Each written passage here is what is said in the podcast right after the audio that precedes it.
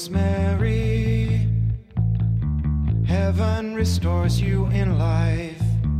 You're coming with me through the aging, the fearing, the strife. It's the smiling on the package, it's the faces in the sand, it's the thought that moves you upwards, embracing me with two hands. Right, we'll take you places, yeah, maybe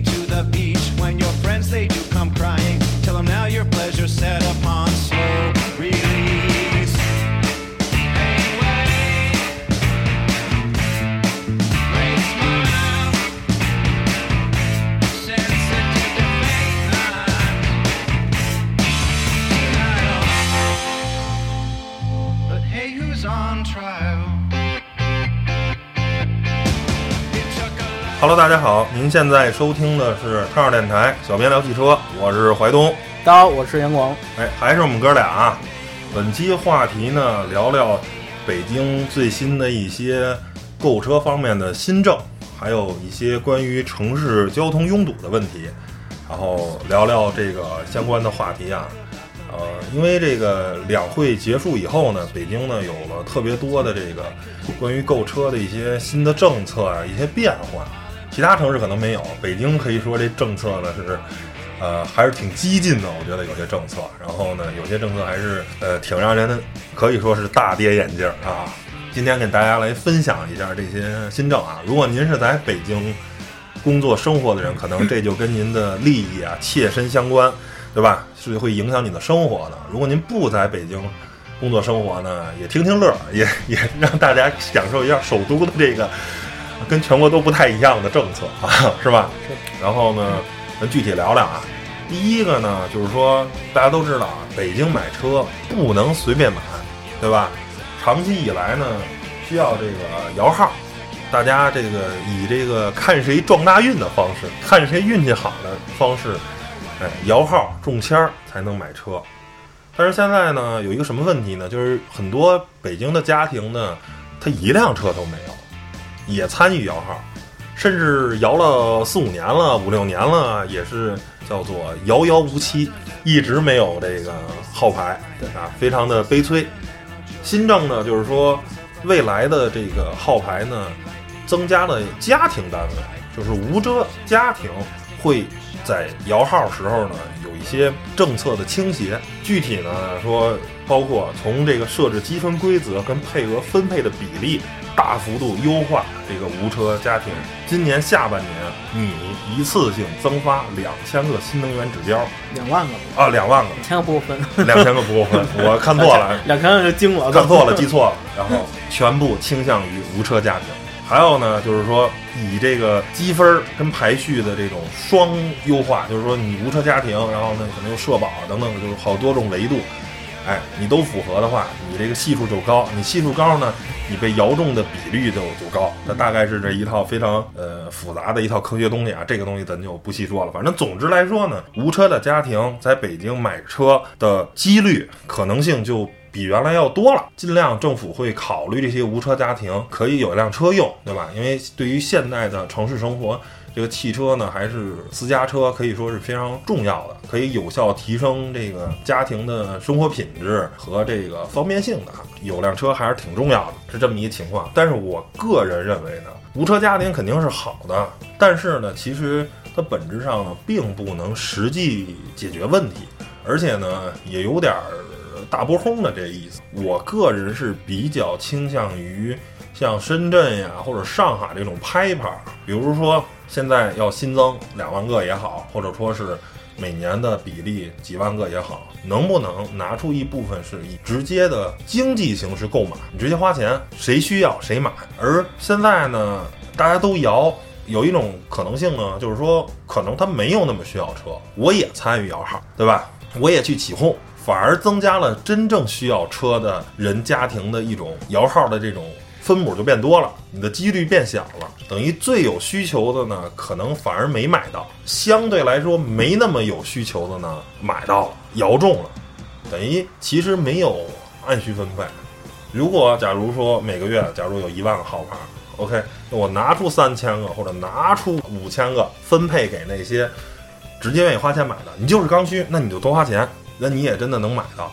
我觉得这种以金钱形式的，可能相对来说可能更有效率一点。可能这样说话有点扎心，但是实际上现在就是你特别想买，甚至愿意多花钱，然后反而也买不到啊，这是一个比较残酷的现实。我觉得应该是利用一部分经济杠杆去剥离一些无效的这种需求，哎，让这些捣乱起哄的这些用户去去去给它剥离的。你包括可能说像新加坡啊什么的都是这种，新加坡买车非常贵，大概平均价格是咱们的两倍到三倍。咱们买一辆高尔夫啊，或者说是像卡罗拉这种车，在咱们就十多万块钱合人民币，对吧？但是在新加坡呢，可能就得二三十万。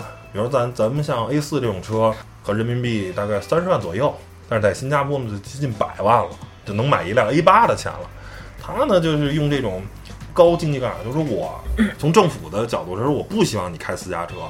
嗯，城市本来就不大，然后呢，大家都开车的话，城市肯定拥堵。那我就去大力发展公共交通，然后呢，把车弄得很贵，一般人买不起，买不起呢，你就坐公交。然后你如果你特别有钱，你愿意买就买。然后政府拿这些收出的超额的钱，再去补补贴给公共交通，再去修地铁呀、修公交车呀，完成了一个相对来说的一个闭环。我个人觉得新加坡这个有一定的可取之处的，但咱也不是说完全的，就是说一点都不考虑这个没有那么多钱的人的家庭。你比如买牌的话，可能就马上就十万块钱一个，咱也摇，但是拿出一部分，利用一部分杠杆、经济杠杆来去调节，我觉得可能是一个更好的选择啊。这是第一个这个新政，就是无车家庭。第二个的新政呢，就是说现在北京规定呢，一个人名下。只能申请一个更新指标。如果一个人有多车的话，可以向符合规定的配偶、父母、子女转移多余的车辆。就什么意思呢？你比如说杨广，假如现在名下有三辆车，太好了。嗯，假如 假如啊，假如啊，但是现在呢，你说你三辆车都想换成新的车，买换了这个福克斯不开了，我要换一蒙迪欧，可以。北斗星。说不开了，嗯，我想换一个宝马五系。对不起，不行，你只有一个指标可以换，另一个你可以转移。我把这个指标转给符合标准的啊，父母也好啊，子女也好啊，配偶也好都可以。但是你一个人名下只能有一个指标。这个其实打击呢，就是说有些人曾经吧，比如说像二手车市场这种特别多。背户的，对吧？一个人可能帮公司，我知道的一个人有那么十多个吧，十多个，而且还不是本地的，嗯，然后特别爽，嗯。但这东西就是说，关键当时也不限购，其实也原则上也人也没问题，对吧？这还一小故事跟你说，当时吧，这个公司的老板比较鸡贼，你想我要是把，比如咱俩开公司，侯总，然后你是老板，我是你员工，以前北京没摇号啊，那你指标你是搁你身上好还是搁我身上好呢？对吧？如果你是个鸡贼的老板，你会搁在你身上还是我身上？应该搁老板身上，这样不是就省出问题吗？你不够鸡贼，那说明啊啊，那说明你不够鸡贼，是吗？这怎么怎么回事呢？就是说，呃，回东你是老板，但是我是给你打工的，但是我已经跟了你有个十年了，比如啊，咱俩已经一定的信任关系了。嗯。然后呢，当时北京也没有摇号这说，也不会说我会把车开走什么的。然后你把那个十多个指标呢，你就搁到我身上了。为什么这么搁呢？万一车出点事儿撞了呀，或者什么，都是我的责任呀，对吧？有背锅的啊，对我来背锅呀。但是你给我开工资呀，你给我开的多点，那我也心甘情愿给你干呀。但是呢，这个老板呢，就是赶上这个北京摇号这一阵儿了，他想把指标转回来，已经晚了，来不及了，不让了。十多个指标，谁让你转？疯了，马上就要摇号了。然后结果这哥们儿现在自己落了十多个指标，现在就麻烦了，他得把指标给他媳妇儿啊、闺女啊、家里父母啊。然后云对云对他父母得够不是什么父母够多，就是父母都也凑不出十多个。加上父母爸父亲一个，母亲一个，媳妇儿媳妇儿一个，自己一个，然后两个孩子，也就就算是俩孩子吧，也就六个，对吧？六个不够啊，不够啊，十多个，但那几个就得还还给那个国家了。对，所以我觉得，嗯，这样也这样也好吧。但是对于商家肯定是人家不愿意啊，他是白使十来个指标，但是。对于社会这个公共资源的分配来说，你凭什么一个人占十多个指标？你又没多花那么多钱。就像之前你说的，哎，咱花钱买，就是一个指标，咱打比方，一个指标十万，哎，你买了十个，那行，你在每年给这国家交一个什么奢侈税什么的，对吧？你有十个指标，那没问题。那你这白拿十多个指标，你这白使这么多年，好点儿，也不也不收你钱。现在北京这个指标又这么紧张，那这当年人当然对于这个社会资源分配也不合适，那指标都给他了，那咱们摇号肯定就嗯困难了，对吧？我把它哎砍去，砍去他十个指标，这十个指标我拿到摇号的这基数里，大家中的几率也更高了呗。就这种人大有人在啊，你别以为就是我知道是一个啊，嗯嗯，像反正做二手车的应该多多少少对吧？因为公司可能麻烦复杂是吧？不做二手车的也有，也有，嗯就是呃，像我了解的，就是有的是他不是北京人，但是他曾经可能在北京混过几年，就是可能是是个六零后、七零后这种。但是呢，比如在北北京做了十多年生意啊什么，他回老家了，但是名下有车，他一直也没报废，或者他有指标，他就把指标租给这些做二手车的呀，或者租给开车的呀。那你这么多人租的指标，他占用了北京的这些公共资源，就是这这些指标资源。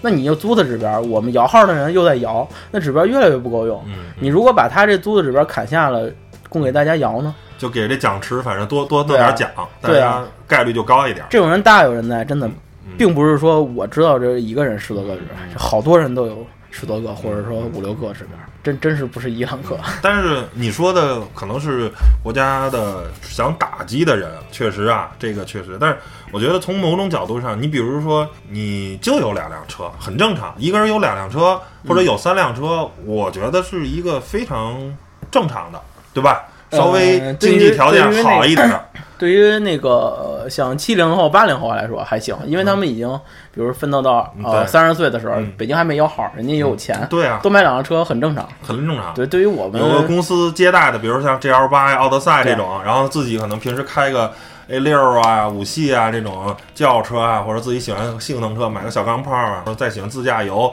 买个越野车，就名下有个两三辆车，我觉得是再正常不过的事儿了，这真的不是很过分。对，但但是你现在一弄的话呢，我个人觉得有一点儿违背国家的这个物权法啊。现在是你可以一直开着，但是呢，你不能过户，不能更新买新车了。在国家这个汹涌的排放啊，这个几年一更新，几年一更新，这些车很应该用不国三、国四这种车用不了太多年，可能又面临着开不上马路的这种情况。所以呢，我觉得这个东西呢不是特别好。我个人还是倾向于说。一个指标，OK，你免费。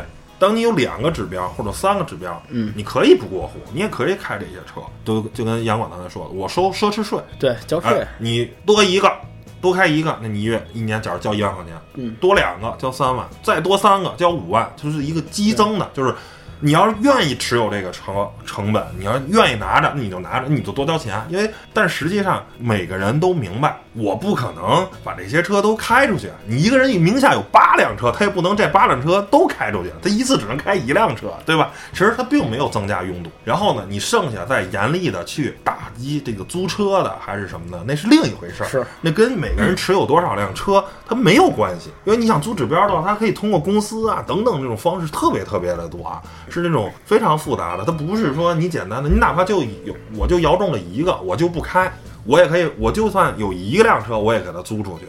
所以你说一个人有五辆车还是几辆车，跟打击租车指标这个有一定的关联，但不是成绝对的百分之百的正向关系，对吧？我有一个指标，我摇中了，我就不开，我给租出去，它也是有存在这种可能性的，对吧？人家里可能别人有车，很多，啊，对，或者我我我经常在朋友圈看着，就是女的，或者是怎么着，人可能不开车，就一车本儿，考中了以后呢，十年二十年也没开过车，但是人撞大运就摇中了一个，那你怎么办呢？摇中了人家就那什么了，对吧？然后呢，其实它还是这个问题还是存在的，所以我觉得增加你的持有成本是一种好，是就跟这个房子还是用这个房产税这个经济用经经经济杠杆儿，对经济你愿意拿着你就拿着，那你就多交钱，但是你不能强行的把这东西就就不是你的了。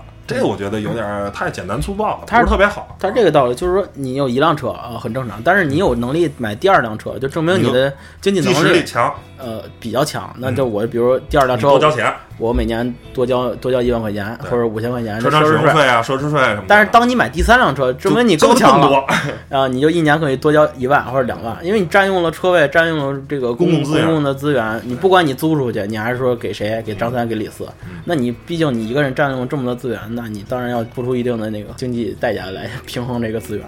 对我觉得没毛病。对，就是说，哎，用更还是用更多的时候用经济杠杆，而不是简单的一刀切的政策。我觉得这样的有点不尽人意。对吧？嗯不好。其实就我个人使用车来说，我觉得呃一辆车确实完全够用了，就是一个人啊，嗯像我我家我有俩车，那是因为那福克斯是我爸的，不是我的，嗯我自己就一辆车。那我自己长期我为什么有两辆车？因为我我要用车的时候，我爸也用，这这就比较尴尬。嗯，我是给他用的，还是我自己用的？对对俩都想出去，对对对，这个其实呃还好。你说如果我父母都不会开车啊，是吧？我们家一辆车就够了。但是我爸开车，他有时候自己呃回老家办事儿啊，或者去哪儿玩儿啊，带着我妈，他们两个想去哪儿去哪儿，省得我再把车开过来，或者说嗯再腾腾给他们使。对，这样我觉得是一这都是合，合理的比，较合理。也个人的需求，我觉得没有任何任任何问题。就包括一个人想多开点儿，你就多交钱，对你可以多开，多开就多交钱。咱说那个自驾游、越野出去玩儿，那你出去你就脱离北京了，那你为什么还占一京牌儿呢？我买或者你买一皮卡，你存在六环外，你存到那个外地找一地儿，一年能收你多少钱？找一朋友，一千块钱撑死了，给你搁着，没事儿给你充充电，嗯，打打火。人朋友还开着车出去玩两天呢，对吧？你让他开就帮你把电充了嘛。你就是不不要你钱，你把你把那个车搁他那儿，让他没人给你溜了，不也挺好的？嗯是吧？然后杨总说到皮卡呢，就是咱下一个要说的啊，嗯就是说这个近日啊，这个前两个呢，还相对来说对于普通人用户来说，可能是一个比较积极乐观的消息。这个消息可就不是积极乐观了。近日，北京、昌平、延庆、蒙头沟、房山、石景山、海淀、通州、朝阳八区啊，我记得是一夜之间，八个区同时发文关于皮卡，就是这个轻型货车的限行措施，在这些地方很多的全部是限行了。你比如像昌平地区或者延庆地区，原来北京规定是皮卡不可以进五环，五环以外随便跑，所以呢。像杨广他们家这块儿，就有很多人买一辆皮卡车型作为代步车，因为反正我也不进城，对我就拿皮卡当普通的车开。但是这个一个政策的改变，皮卡车在北京目前的社会地位甚至不如外地车。外地车规定是不进六环可以不办经营证，但是我刚才说了，比如像昌平或者说是像延庆这些地区的中心，它的区的中心是在六环以外的，它中根本心城区，中心城区它是在六环以外的，在开外地车在这些地方行驶是可以不办经行证的。但是你开一辆皮卡不能开，等于拿一个京牌的皮卡的社会地位还不如一辆外地的小轿车。我个人认为啊，在全国都解禁皮卡的这么一个大环境、大趋势下啊，现在有很多的地区都在解禁皮卡。北京的这个政策有点逆大趋势而为，我个人是从这个角度上我不是很支持它啊。但是如果政府拿出更好的解决方案可以，如果只是禁了皮卡的话，我不是很支持。其实从我内心讲啊，我是不支持皮卡作为代步车在北京行驶。就是说，你如果喜欢自驾游，喜欢出去玩，或者说是你在农村啊或者城乡结合部，你拿它当它它本身的皮卡应该有的属性，它有自驾游的属性，它有运输的属性，你开皮卡用没毛病。如果你只是拿皮卡当做一辆 SUV 或者轿车使用，我认为皮卡是不合适的，因为这车很明显，大家都知道皮卡的尺寸非常大，即便买中型皮卡，不买全尺寸的，比如像长城炮，比如像五十铃体 MAX，它的车身尺寸也比一般的轿车要大得多。第二个呢，它因为有大梁。啊，整体桥等等这些结构，包括风阻系数，这些车的油耗都比普通的城市 SUV 要高。从节能环保，从城市拥堵的这个角度去思考问题，皮卡也并不适合在这些地方当做代步用的车。对吧？这是这是你的理想，你知道吗嗯？但是现在大部分人都拿它当代步车。对呀、我就说对，从这个从这个原则下，我不支持。你比如说，咱们不是，这不是支持不支持的事儿，这是没办法，因为大部分人都拿来代步，对政府只能这么干了。对，你知道吗？就是说我我希望是说，那你把皮卡禁了，你应该给一个，你比如啊，说在北京五环以外，或者是在哪儿，我用类似于 K car，或者类似于一些我国家规定一些车，你可以买这些车来取代这些人代步的需求。比如说我不进城，或者像像那个上海那郊区牌儿那种，哎，对，郊区牌儿，我不进城，你应该用一些其他的车辆啊，更好的车辆来去解决的，甭管是新能源的也好，还是什么，就是用一些更好的车来解决这个需求。我个人觉得，对于这些皮卡的用户来说是很不公平的。本来想说钻一个政策上的空子，买个皮卡，我也不进城，我就五环外开，挺好。哎，自己安慰自己，虽然这个车挺费油的，但是呢，它毕竟不是个儿还大的嘛，我拉点东西还方便，是吧？大家本身是开的还挺美，现在呢就不能用了，就废了这车，人家就是在代步了，你这完全给给给给废掉了。我个人觉得不是特别合适，而且是如果啊，整个国家在皮卡政策就是收紧的这么一个趋势下啊，那大的环境假如对皮卡就不友好，那你一个城市我做出跟进来说没有没有原则问题。现在是很多城市在在解禁皮卡，不限制皮卡的行驶，随便开了。结果北京是采取了更这个一上一下是完全错了的，人家是开放姿态，你是进的姿态，所以我觉得北京这个政策就是嗯不是特别好。我个人觉得应该是有更好的方式来，但是。很明显，刚开始那个两万个，他也没解决到郊区以外的这个。因为你知道，就是你那种，你想那些方法啊，它实行起来就是难度大，所以呢，他肯定会挑一个简单粗暴的这种方法。对，而且皮卡基数没那么大，我们小区我看吧，顶多有十辆，然后现在已经不到十辆了。你肯定都得开走了吗？它尴尬的一个点是什么呢？就这车废了，没用了。也不是说废了，就是说，呃，我们小区是良乡地区。良乡它是有有一个，它不是说整个房山都限，是良乡的那个部分道路，比如像良乡这些主要的这个街区啊，或者朝阳啊这些，它限制，它会限制你的行驶。但是你出了这个地区，就我跟你说六环外那些或者一些乡村道路，那里不限。对，人家。但是但是尴尬的是什么呢？买皮卡不为了代步，人家是为了拉点山货啊，拉点东西用。对对。但是又说到原来这个问题啊，买皮卡是不是为了代步？那那这些外边地方就是不是为了代步，你就得把东西把皮卡停在那些地方。但是你住良乡，就尴尬了，你得把车停在良乡外边，然后呢，可能自己打个车或者坐公交再去开那个车，就是这点就是比较尴尬的一点。但是而且还尴尬什么？那个外地牌那事儿，你知道那个我们家南住就离南京六环近嘛？那我停在南六环以外，基本就是不在限行区内了，老皮卡。但是呢，你在南六环再往外开一点儿。就到河北了。你说你一个京牌，然后是在河北 北京的交界地区开，你说你不如直接买个河北牌，或者说怎么着？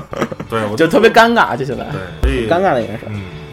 其实啊，甭管是皮卡限行还是怎么着，汽车限购核心的就是解决一个大城市的拥堵问题啊，这是最核心的，就是。它不是为了定政策而定政策，你政策的目的是，因为对皮卡其实没有歧视或者怎么着，说开皮卡人不好，跟这没有关系，主要还是一个一个是拥堵，一个是这个指标的这个事儿，对，比较麻包括你设计指标的目的，说汽车限购也好，它核心的还是说买车的人太多了，汽车的保有量增长速度太快了。北京这个城市 hold 不住，对五六百万的这么一个机动车保有量的话，是一个非常夸张的数据。然后呢，如果您来过北京，也会体会到早晚高峰北京的拥堵，是吧？非常的可怕。嗯，走到二环就明白了，是吧？全世界 爽疯了，你拥堵指数最高的城市之一啊，应该能排进前十，全世界最拥堵的城市。那你这个。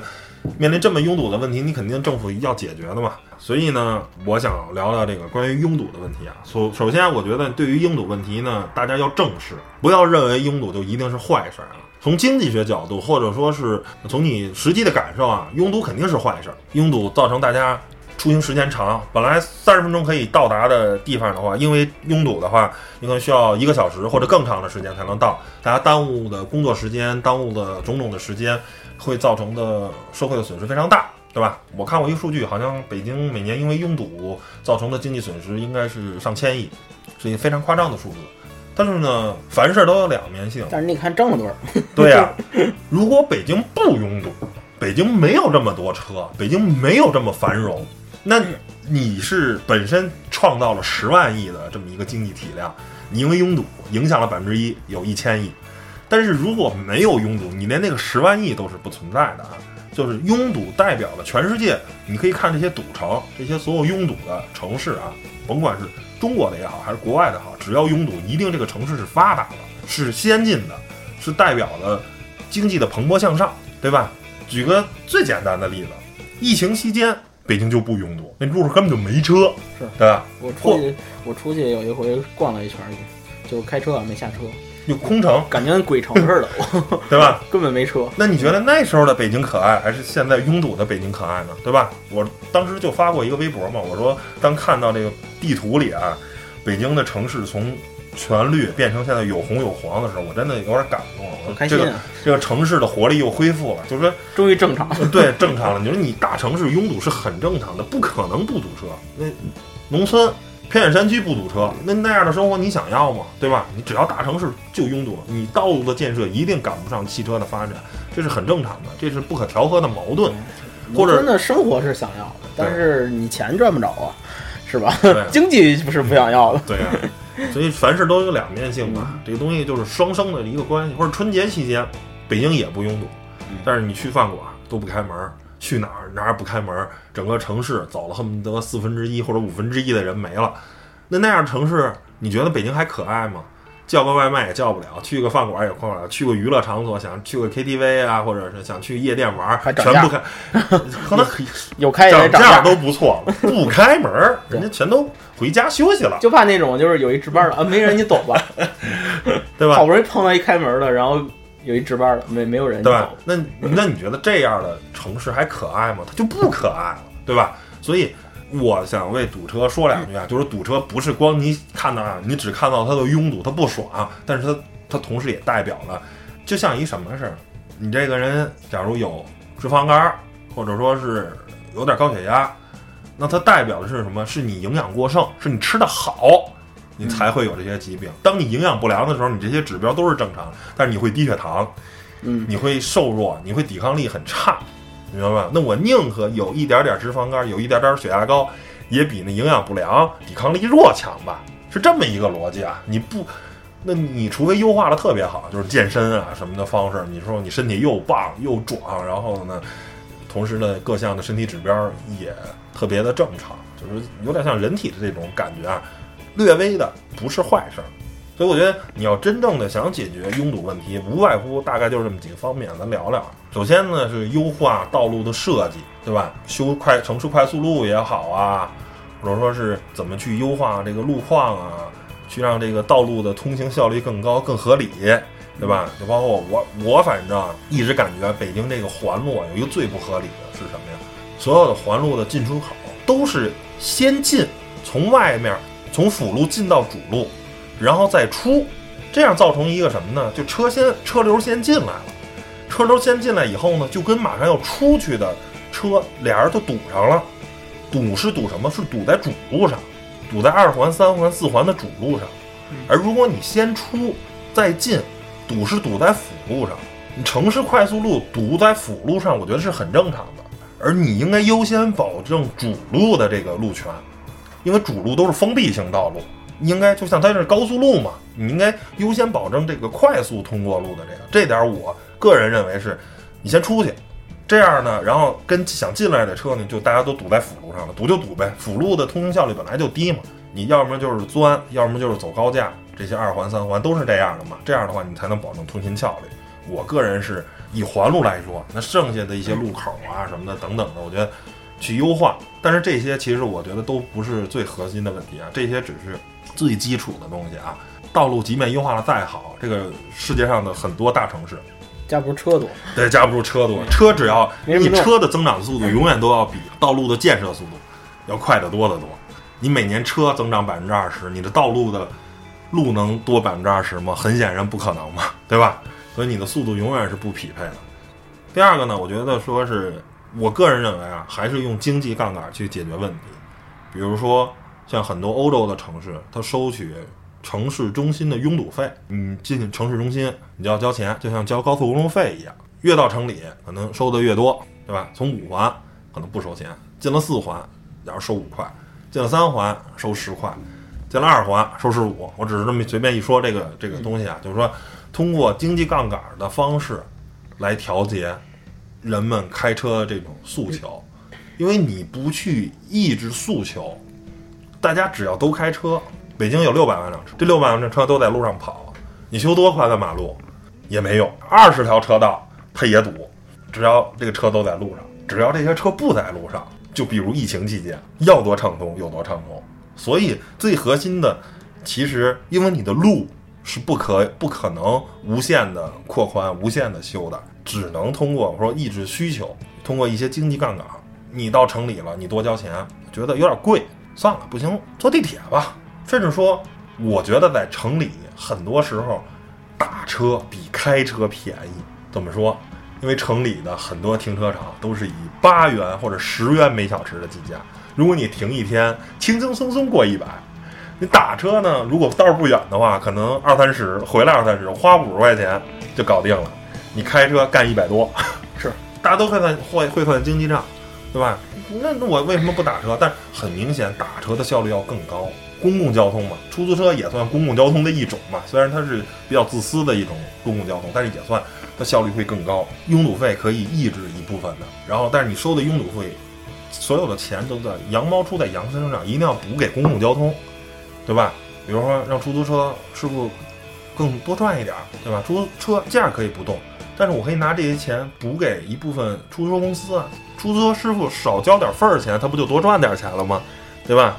或者说是补给地铁呀，让那些愿意放弃私家出行了，选择公共交通的人因此而得利。而你如果选择私家车出行，你就要为此多掏钱，从而抑制这个出行的这个使用私家车的这种诉求。那可能城市就会因此拥堵就会少一点。第三个呢，我觉得就是说推广日本的这种 K car 文化。刚才也说了，这个皮卡呢是一个车身尺寸非常大的车，而现在绝大多数。北京的这种出行呢，你一辆轿车坐四个人是很少的，可能也就一个人或者俩人。我顶多拉俩人身上。对呀，然后，那你这车的体积面积又占得这么大，日本的这种 K car，我觉得它首先排量小，然后车也小，对吧？在同样的路的这么一个情况下，那 K car 的肯定占用的路的面积就小，通行效率就高，对吧？我觉得呢，你可能 K car 本身这种 K car 车不适合中国，但是。比如中国有这种类似于这种电动汽车，一些代步级别的电动汽车，不是咱们传统的，就是那种三五万块钱能开个一百公里的那种。我觉得会不会可以发展这一些？或者说，哪怕说，你比如像北京那个，就刚才说，它能不能说替代皮卡？我就是想周边的代步都搞这么一个车，我做的就很好。搞搞这你是吧？就是北斗星，像北斗星这种车，或者你哪怕有一个电动版的北斗星，欢迎来购买，欢迎大家找我买车。这种小车，然后呢，你完成这种代步，你皮卡限制了，OK，那我用这个，我也假如叫郊区牌，对吧？我不能进五环，或者进五环可以，你每次要交钱，要交更高昂的三倍或者五倍的这种进城，对吧？你可以进去。你普通的京牌一次，假如交三十，那你一次交一百，你可以进去，临时进去，偶尔进去一次。但是我觉得你为了办事儿的话，这个钱你也认，对吧？因为肯定还是要比打车便宜的，嗯，对吧？你像比如我找你的时候，我去，比如我我得进城啊，我找你在三环里，然后我去找你的时候，你像呃以前的话都是坐地铁，或者说咱俩去西直门那边。办事儿，然后这这只是疫情期间我在开车，因为因为没办法，因为坐地铁就不安全，对你接触人多，而且呢地铁地铁比较慢，我还得倒车，所以我觉得开车比较方便。你要这要是正常情况下，我肯定比如去西直西直门啊，或者进三环啊，我就坐地铁，哪怕慢，我觉得舒服，因为它一个是保证这个不会堵车，二一个我省得找地儿停车也麻烦，很贵，对，一个是贵，一个是不好找，好几个停车场来回转来回转，哎，这找着一个才停进去。哎，觉得还是麻烦。通过这个经济杠杆嘛，或者是你通过各种各样的方式来去抑制这种这种需求。如果你不抑制需求的话，嗯，你是解决不了的。就现在现存的这个车，北京从今天开始一张新号牌不发，就北京现在这些存量的车就已经够堵的了。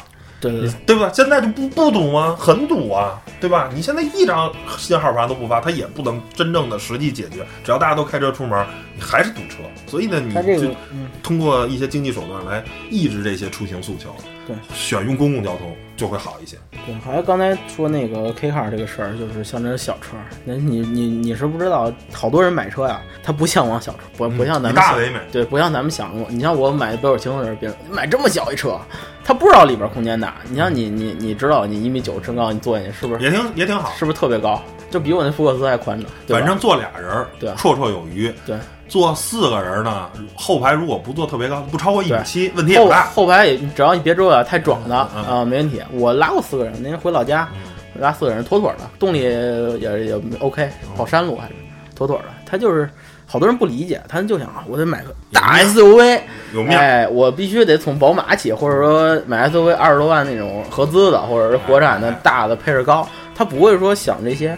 你包括日本的 K 二，它也配置很低，它就是一个满足你家庭使用，就是代步啊，或者说是就是那个拉东西啊，或者说特别家用的一款，特别家用，太家用，配置也低，然后就是很多人不带这东西，就是我是很，我不是我带一下，我是很需要这种车，因为我我开福克斯出去，我感觉那车有点大，代步的话，代步的话，一个人开反而是一种浪费，一种资源浪费，而且我不是买小的。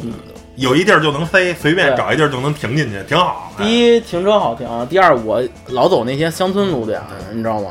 我以前那疫情之前爱赶个集啊，拉个菜啊，去个什么那个菜地啊什么的，开这车哎也不怕钻，哎各种钻，好钻。村里的道儿吧也好走，就特别方便。就是还是开福克斯本身其实已经不是很大的车了，但是在那种路还是觉得大，就是不从容。就是以我的技术没有问题。但是吧，就是没有那种从容感。这个小你窄，你就特别从容，怎么开怎么过瘾。对，而且它便宜啊，你蹭就蹭了，喷个漆二十块钱。对，福克斯毕竟比它贵点儿。对，然后除了推广 K car 呢，我觉得还要就是大力发展公共交通，就是我刚才说的这个啊，从各种这是必须，地铁也好啊，或者说是其他的交通方式。北京的地铁虽然已经这些年修的很多很快了。但是呢，距离一些发达的这个，比如说像东京啊那些地铁啊，或者香港那些地铁的网络还是差了很多。就是多多修地铁，这肯定是没毛病的。那修地铁啊，大家都知道是一个非常费钱的事儿，钱从哪儿来呢？我刚才说了一些，羊毛出在羊身上。哎，你通过这些方式，你有人非得愿意开私家车，可以，那你就得多花钱，多花钱补给地铁。那些愿意牺牲自己一定的舒适性，让大交通更畅快的人，那你。让他们坐公共交通的时候可以就更爽一点儿，哎，地铁票价更更亲民一点儿，或者说是多多少年咱们不涨价是吧？嗯，就等等各样各种各样的方式吧。最后一个呢，我觉得像美国有些车叫那什么坎儿铺啊，就是说这个车道上一个人坐不能上这条路，上这路呢你就得罚钱，必须俩人及以上，它是一种宣扬让你拼车文化。我觉得呢，你北京如果有了这个。拥堵费以后呢，那可能这种拼车就会多了，对吧？你现在杨广，假如从良乡去西直门，现在一分钱不要，那 OK，我一人就开着去了。如果说为这事儿你得掏五十块钱或者六十块钱，坐地铁吧，坐地铁也行，或者说我拼一单，嗯，有没有愿意跟我搭？那人掏二十，这人掏二十，仨人都掏二十块钱，哎，我凑六十块钱，正好我进一趟。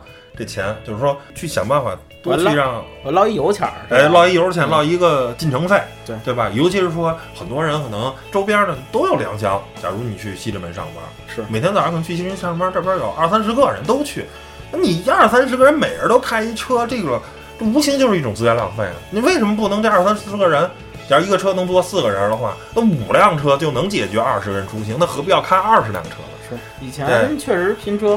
我同事也经常拼，他他那阵儿那个我们开车出去打球啊干什么的，回他回家会拼一个，或者找个什么有没有小姐姐来，对吧？但是后来不是因为出了那个拼车出事儿了嘛，他那个就现在就不好执行了。其实这事儿挺好的，就是因为一个苍蝇毁了一个粥啊。我就说通过这种拼车啊，或者是什么，就是说，或者说你长期的这种拼车吧，然后对大家都是熟人，住一个小区或者附近这几个小区。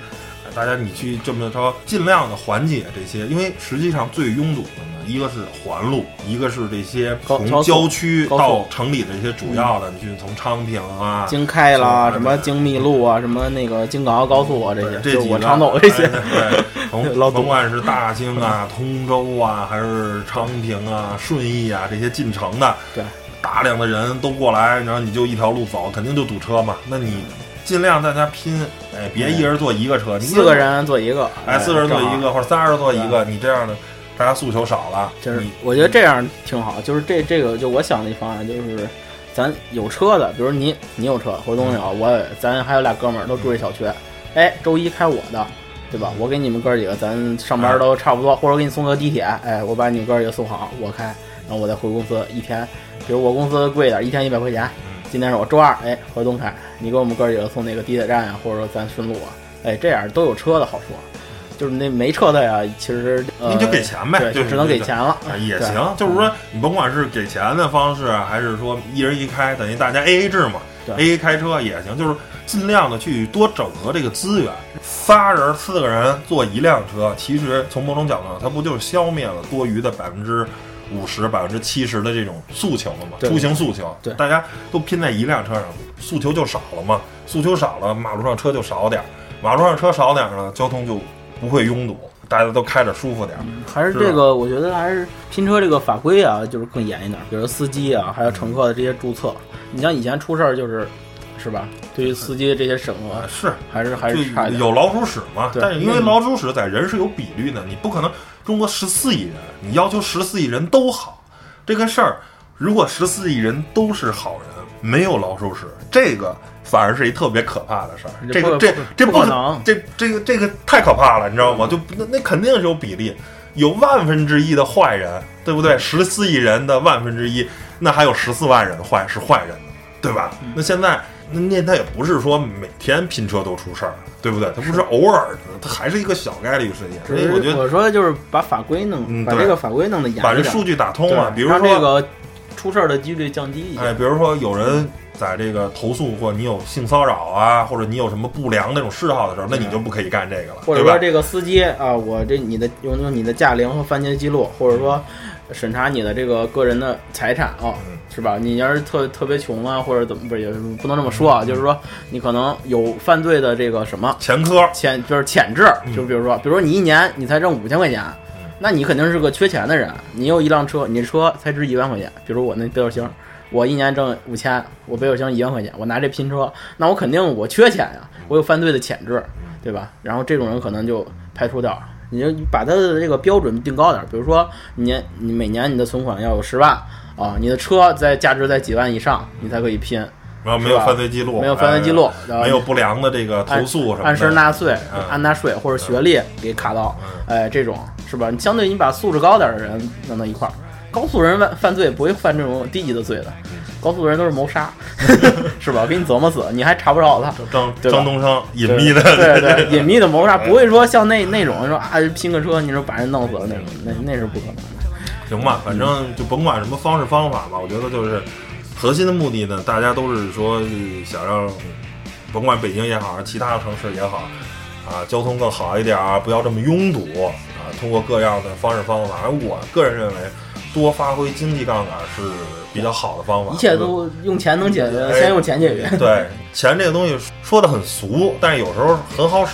而你政策的一刀切的话，可能反而更不近人情；而你用钱解解决问题，可能反而更近人情一点啊。嗯，行，那本期关于北京这个新政跟城市拥堵的话题呢，就聊到这儿，谢谢大家收听，那咱们下回再见，拜拜。拜拜。